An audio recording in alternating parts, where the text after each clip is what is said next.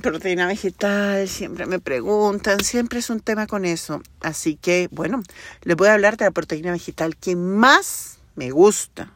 Y es la proteína de cáñamo. Y ya les voy a contar por qué. Soy Angélica Orjuela, soy médico y vamos a hablar, adivinen de qué, de proteína de cáñamo.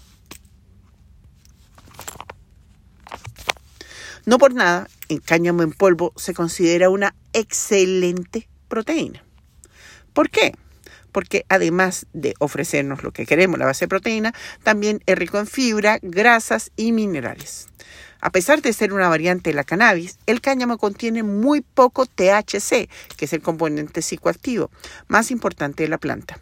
Por su parte, se ha posicionado como una de las mejores proteínas de origen vegetal, tanto así que sus semillas se mueren para obtener la llamada proteína de cáñamo en polvo. Y eso es todo. Es decir, ¿qué ingredientes debe tener la proteína de cáñamo en polvo? Solamente semillas molidas de proteína de cáñamo en polvo.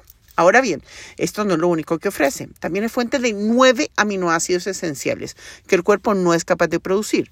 Fibra, grasas saludables, minerales. Así que, bueno, hablemos ahora sí, nos vamos de frente con el cáñamo. Vamos a hablar de la información general. La proteína de cáñamo en polvo se obtiene a partir de las semillas de la misma planta del mismo nombre. Muchos encuentran su sabor agradable, dado que es similar al de las nueces. Asimismo, es común agregarla a batidos para aumentar la ingesta de proteínas y la proteína de cáñamo resulta ser similar en cuanto a calidad a las claras de huevo. Del mismo modo, es apreciado por contener los nueve aminoácidos esenciales: histidina, isoleucina, leucina, lisina, metionina, fenilalanina, treonina, triptófano y valina. Mm. Sin embargo, la lisina sí tiene en verdad niveles muy bajos, así que no va a ser el aminoácido más importante. Ahora bien, un cuarto o 30 gramos de proteína de cáñamo polvo provee 15 gramos de proteína. ¡Wow! Es bastante. Una cantidad que resulta eh, baja si yo la comparo con la proteína de soya, pero la proteína de soya, eh, la soya es el alergeno universal, es decir, que tiende a inflamar el estómago y puede causar eh, fenómenos de intolerancia. Además, es fuente de ácidos grasos esenciales como omega 3 y 6, incluido el ácido gamma linoleico. Un omega 6 vinculado con beneficios para mejorar los síntomas de artritis y el síndrome premenstrual. Así que, buen punto, proteína de cáñamo, síndrome premenstrual. Hablemos de los beneficios de la proteína de cáñamo en polvo. Veamos en detalle cuáles son estos beneficios que se asocian a esta proteína. Uno, es fácil de digerir. En general, estas proteínas de origen vegetal resultan fáciles de digerir. Por ello, no es de extrañar que entre un 91 y 98% de la proteína de cáñamo en polvo sea digerible sin ningún otro vehículo. Además, es fácil de digerir porque contiene edestina y albúmina. Estas proteínas son descompuestas por el organismo con mucha rapidez. Es fuente de fibra. Está demostrado que según una dieta rica en fibra mejora los niveles de azúcar. Así que no solamente mejora los niveles de azúcar, va a proteger la flora intestinal. Es rica en grasas insaturadas. A pesar de que en el proceso de elaboración de la proteína se centra en eliminar los aceites, está demostrado que conserva menos 10% de su contenido en grasa.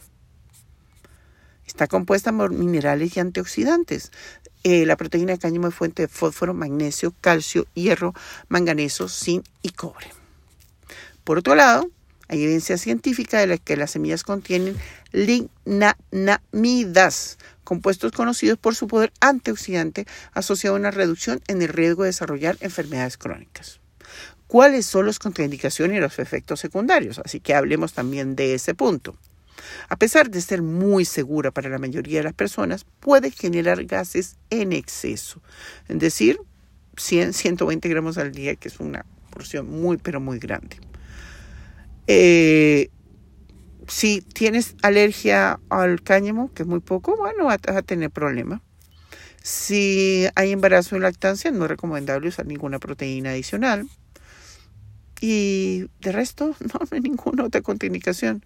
Muy fácil de usar. La forma más común de uso es agregarla a una leche vegetal, a un batido, a un yogur favorito. Wow, es súper, pero súper fácil.